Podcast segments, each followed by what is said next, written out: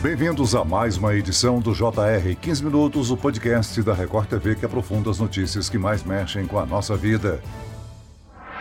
Ritmo frenético, conectividade constante e pressões. O esgotamento profissional, conhecido como burnout, tem se tornado uma epidemia silenciosa. No país, 18% dos brasileiros são vítimas desta síndrome, segundo uma pesquisa feita pela Faculdade de Medicina da Universidade de São Paulo. Em janeiro de 2022, a síndrome do esgotamento profissional foi incorporada à lista das doenças ocupacionais reconhecidas pela Organização Mundial da Saúde, a OMS. Quais são as principais principais características da síndrome de burnout, como prevenir e depois do diagnóstico, como tratar e quais são os profissionais mais atingidos. O JR 15 Minutos esclarece essas e outras dúvidas com o médico psiquiatra do Hospital Moriá, Jacir Figueiredo. Bem-vindo ao nosso podcast, doutor. Olá, é um prazer estar aqui, uma satisfação poder conversar desse tema tão importante com vocês. E quem nos acompanha nessa entrevista é a repórter da Record TV, Cleisla Garcia. O Cleisla, um estudo internacional revela que o Brasil ocupa o segundo lugar em número de casos diagnosticados de síndrome de burnout. Olá, Celso, muito obrigada pelo convite. Olá também para o doutor Jacir. É isso mesmo, Celso. O Brasil é superado apenas pelo Japão, onde 70% da população é afetada pelo problema. O estudo foi realizado pela International Stress Management Association, que é uma associação voltada à pesquisa e também ao desenvolvimento da prevenção e do tratamento de estresse no mundo. De acordo com esse levantamento, Celso, aproximadamente 30% dos trabalhadores brasileiros sofrem com a síndrome. O burnout é um fenômeno observado há tempos e, infelizmente, em larga escala nos diferentes ambientes de trabalho. Doutor Doutor, mas o, o que, que a gente pode dizer que caracteriza essa síndrome, né, que acomete tantos profissionais? O burnout, ele é uma síndrome que vem ganhando cada vez mais visibilidade, como a gente pode ver pelos dados expostos, pela repercussão social que ele vem tendo com o tempo. Então, a gente pensar como uma condição que tem ganhando forma na sociedade atual, por conta de jornadas de trabalho extenuantes, condições de trabalho muitas vezes precárias, ela é definida por um sofrimento sofrimento decorrente do que acontece no ambiente de trabalho. Então, a gente está falando de uma condição que tem ligação direta ao meio em que a pessoa se encontra. Tanto que, no reconhecimento na OMS, através do CID-11, que é o Código Internacional de Doenças, 11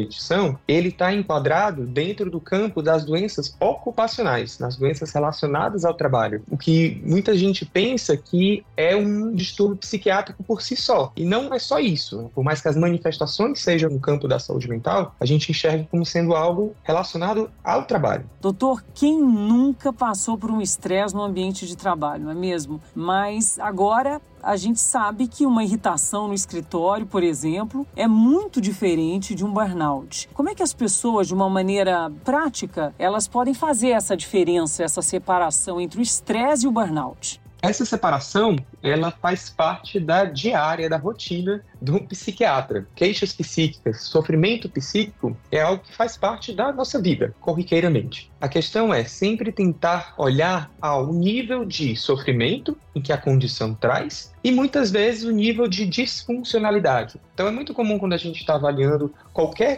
condição psiquiátrica, uh, pode ser a nível de depressão, ansiedade ou o próprio burnout que estamos discutindo aqui, como essa queixa repercute na vida da pessoa, que grau de sofrimento isso está trazendo. Então o estresse do trabalho, ele geralmente aparece em momentos em que o trabalho está mais demandante, sendo um período mais exaustivo, com mais cobrança. Então a pessoa tem aquela resposta a esse fator estressor, uma resposta que geralmente é desagradável, e ela passa ela está muito atrelada a um momento. Quando a gente está falando de um burnout em si, a gente não tem um fator dentro do trabalho que traz esse sofrimento. Geralmente a gente está falando de uma estrutura do meio de trabalho que desencadeia essa condição. E muitas vezes ele é fixo, não é algo que oscila, algo passageiro. A pessoa encontra-se nesse estado de forma permanente e com prejuízos que a gente vai expondo aqui na nossa conversa. Doutor Jaci, causada justamente pelo excesso de trabalho, a síndrome não é simplesmente um cansaço após um longo dia ou semana é um fenômeno bem mais profundo, complexo, que envolve uma perda de conexão com a rotina. Quais são os principais sinais e sintomas?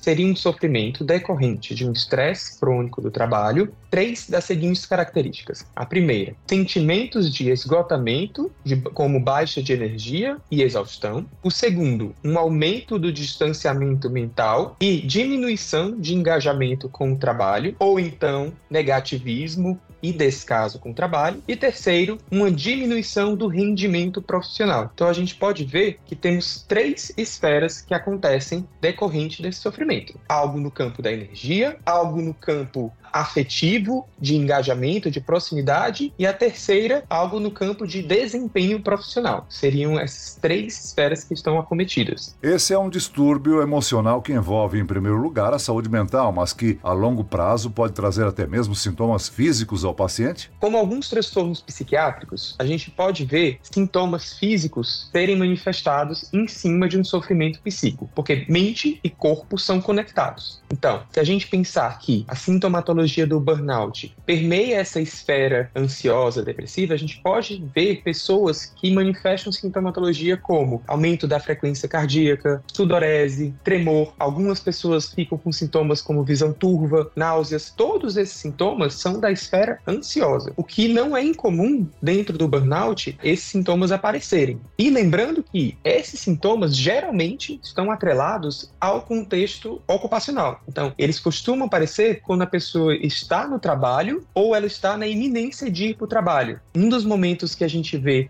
mais sofrimento na síndrome de burnout seriam na véspera de iniciar a semana de trabalho, ou seja, naquele velho domingo à noite, que muitas pessoas já se sentem mais mexidas, mas na pessoa que tem o burnout, essas queixas costumam aflorar de forma mais intensa. Doutor Jacir, toda essa pressão, ansiedade, nervosismo resultam na síndrome do esgotamento profissional. A tendência é que a condição se torne cada vez mais comum, não só no Brasil, mas também no mundo. E além disso, como que é feito esse diagnóstico? Entendendo que é uma condição que vem se ganhando visibilidade, atualmente não quer dizer que ela é uma condição nova. É importante essa conversa que a gente está tendo sobre o burnout estar acontecendo, porque a gente entende que muitas vezes os mundos corporativos, os espaços de trabalho não têm qualquer atenção para a saúde mental dos seus trabalhadores, dos seus colaboradores. E só a gente estar tá olhando para isso é importantíssimo para a gente evitar essa possível progressão que estamos conversando aqui. O diagnóstico do burnout ele é feito através daqueles critérios que a gente comentou agora há pouco e é interessante a gente observar que nesses critérios a gente não vê sintomatologia depressiva ansiosa. Por quê? Tem que se ter a percepção que a pessoa quando está com o burnout ela tem predisposição maior a quadros depressivos e ansiosos. Chega uma pessoa no consultório com uma queixa de que a vida dela não está boa,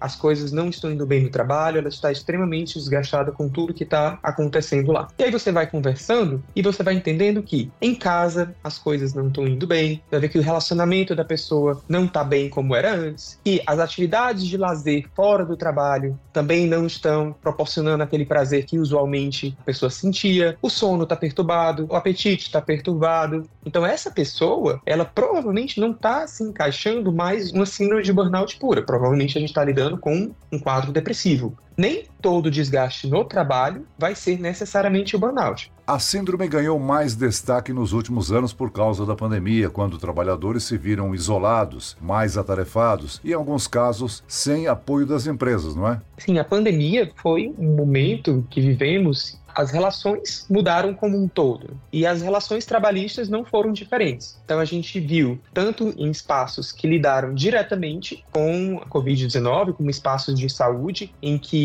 o nível de estresse desses profissionais ficou muito elevado em lidar com essa calamidade que a gente passou, quanto em outros ambientes de trabalho que tentaram se adaptar às medidas de lockdown, às medidas de isolamento. Então, a perda do contato físico com o outro, a imersão no meio, no meio virtual, tudo isso, todas essas mudanças trazem uma sensação de desestruturação Dr. Jacir, embora o burnout tenha impacto significativo no bem-estar dos profissionais, as questões legais relacionadas à condição nas empresas, elas ainda precisam ser revistas, precisam de soluções adequadas? A manifestação sintomatológica do burnout é majoritariamente psíquica, é, é, no âmbito da saúde mental. O psiquiatra costuma ser o profissional que mais entra em contato a nível individual com essas pessoas. Mas não vamos esquecer, ela é uma doença ocupacional. Então, sim, precisamos ter uma atenção dos ambientes de trabalho, e aí a gente está falando de medicina ocupacional, medicina do trabalho, de ficar atenta de como os ambientes estão cuidando dos seus trabalhadores, como, como as empresas estão olhando para a saúde dos seus trabalhadores. E aí a gente está falando de situações de carga horárias excessivas, estamos falando de situações de abuso ou moral, ou sexual, dentro de, dos espaços de trabalho em que geralmente as pessoas não conseguem sair. Então, essa atenção no ambiente de trabalho, ele é importantíssimo para que a gente diminua os números de casos. E como tratar o burnout, doutor? No geral, a síndrome requer que o indivíduo faça terapia e acompanhamento com um médico de forma constante. Além disso, o tratamento pode ser feito por meio de medicamentos.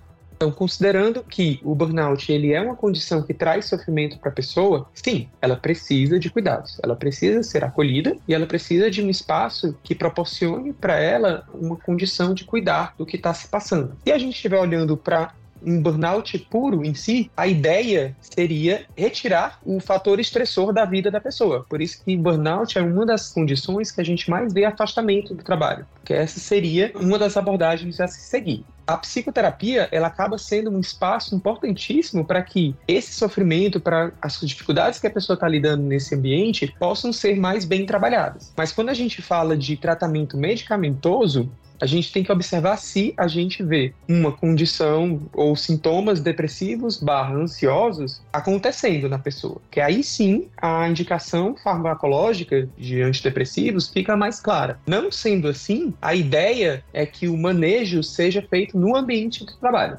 No mundo do trabalho, grande parte dos profissionais segue sofrendo de exaustão, a gente sabe disso, nos mais variados setores. Mas é possível definir em quais profissões o burnout é mais comum, doutor? A gente tem alguns dados de algumas profissões que são mais suscetíveis a um burnout, evoluindo para um quadro depressivo. Primeiro lugar disparado que a gente tem são profissionais de saúde, e aí lê-se médicos e enfermagem, em primeiro lugar.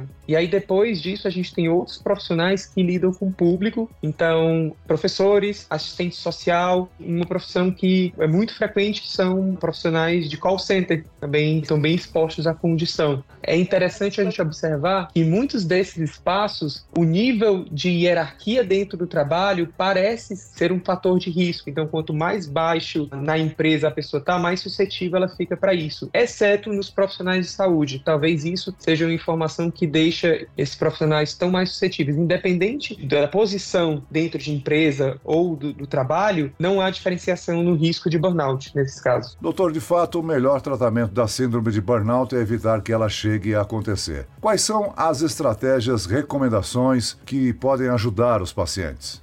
Tendo uma condição que está atrelada ao ambiente de trabalho, a melhor recomendação que a gente tem é, como sociedade, fazer políticas de conscientização para a empresa para olhar melhor para os seus funcionários. Ficar de olho nas cargas horárias extenuantes, nas cobranças excessivas, como os seus funcionários estão sendo remunerados. E aí, remunerados eu não falo só financeiramente, tá? Mas que outros retornos é possível proporcionar para o trabalhador. Cuidado, ele parte primariamente dos, dos empregadores. É onde a gente interferiria melhor para prevenir essa condição. É muito comum você ver o setor de recursos humanos estar preocupado com canais de comunicação em que a descrição e o sigilo são priorizados. Então, ter essa possibilidade das pessoas que passam por qualquer forma de assédio ou abuso dentro do trabalho, comunicar isso e que, obviamente, essas medidas terem alguma repercussão na prática, acontecer. Esse é um dos principais medidas que a gente pode ter para ajudar essa dificuldade, esse desconforto desconforto apareça. Geralmente nós conseguimos notar quando uma pessoa está estressada por conta do trabalho. Mas quando que a gente deve passar a desconfiar que se trata de um esgotamento profissional que é muito diferente, doutor? E colando nessa pergunta também, qual seria o papel da família, dos amigos e o que é mais importante? O apoio emocional de qualquer pessoa próxima em situações de sofrimento é importantíssimo, independente qual diagnóstico a gente esteja conversando aqui. Então é muito importante, quando identificar alguém que esteja passando por algo que levante a suspeita, acolher, chegar junto e conversar para tentar entender o que está acontecendo. Pode-se sim, a gente está falando de um burnout e, e as medidas direcionadas para isso acontecerem, no sentido de cuidados na parte laboral da pessoa. Porém, não pode se correr o risco de presumir que estamos falando apenas de uma dificuldade no emprego. Então, aquela conversa que tivemos sobre a possibilidade de se evoluir para um transtorno ansioso ou depressivo precisa passar por um profissional para que isso seja bem esclarecido e bem identificado. Muito bem, nós chegamos ao fim desta edição do 15 Minutos. Eu agradeço a participação do médico psiquiatra do Hospital Moriá, Jacir Figueiredo. Obrigado, doutor. Obrigado por me receberem. Foi uma conversa muito agradável e espero que tenha ajudado. E agradeço a presença da repórter da Record TV, Cleisla Garcia. Obrigado, Cleisla. Eu é que te agradeço, Celso, pela oportunidade e também pelas informações do doutor de Jacir. Esse podcast contou com a produção de David Bezerra e dos estagiários Lucas Brito, Fernando Russo e Kátia Brazão. Sonoplastia de Marcos Vinícius. Coordenação de conteúdo, Edvaldo Nunes e Denis Almeida. Direção editorial, Tiago Gondreira. Vice-presidente de jornalismo, Antônio Guerreiro. Você pode acompanhar o JR 15 Minutos no portal r7.com, nas redes sociais do Jornal da Record e nas principais plataformas de streaming. Eu, Celso Freitas, te aguardo no próximo episódio. Até amanhã.